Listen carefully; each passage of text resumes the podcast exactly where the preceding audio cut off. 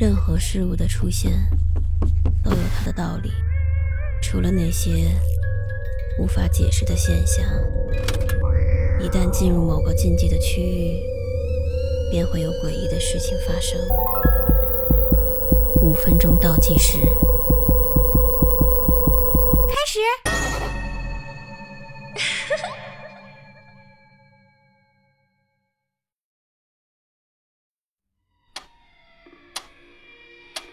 我家所有女性都死于二十七岁，我还有两小时三十二分钟就满二十八岁了。我爸爸一直想要个儿子，但是他却生了三个女儿。他恨我们所有人，恨我的双胞胎姐姐，恨我的妈妈，但是。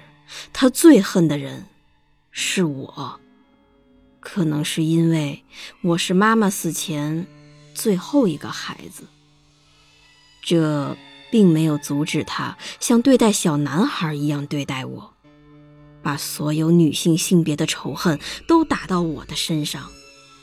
但是，他没有想到的是，多年之后，他会因为我变成了一个假小子。而感到震惊。我妈妈去世时只有二十七岁，而我那年只有四岁。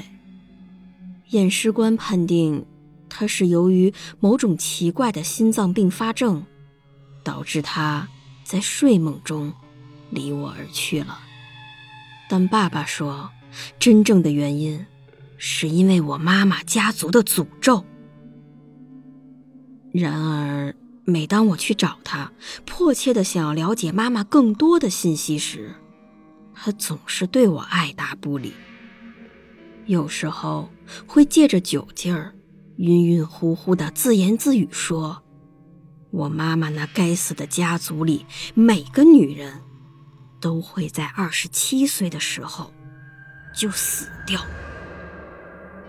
我并不完全相信这个永远都在醉酒状态的男人的胡言乱语，但是当我的大姐小兵二十八岁生日前突然去世的时候，我感觉这不可能是个巧合。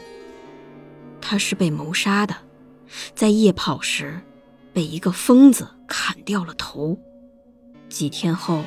二姐露露亲手结束了自己的生命。是我第一个发现她在卧室的窗前上吊自杀了。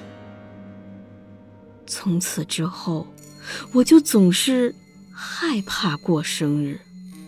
但是让我庆幸的是，在二十七岁生日之前，我还是平安度过了。我必须承认。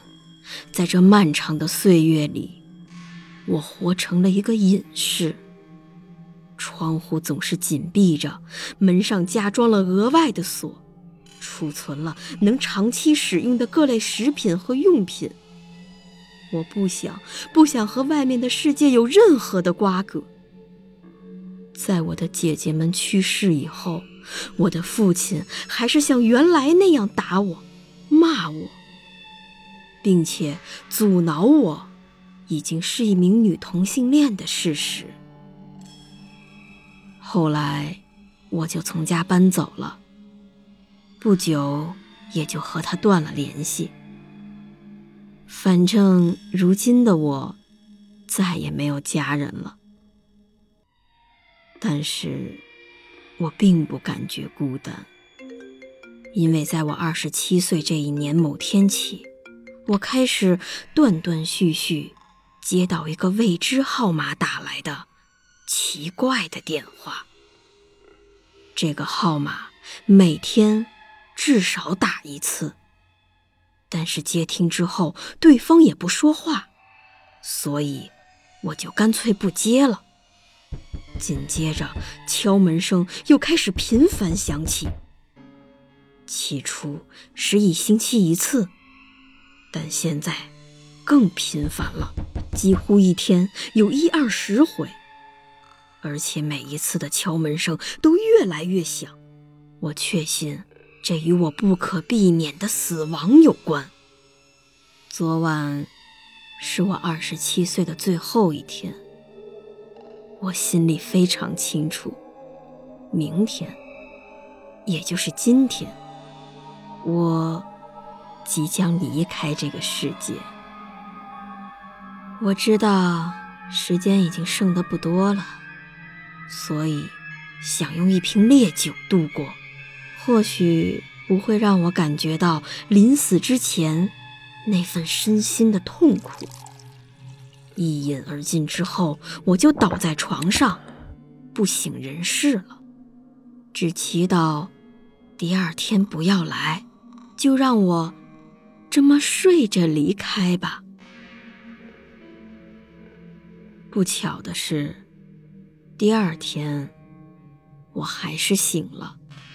身体感觉并没有什么异样，只是在打开卧室门的一瞬间，发现家里的卫生间、客厅、阳台、房子的角角落落都坐满了人，而且全是长得一模一样的女人。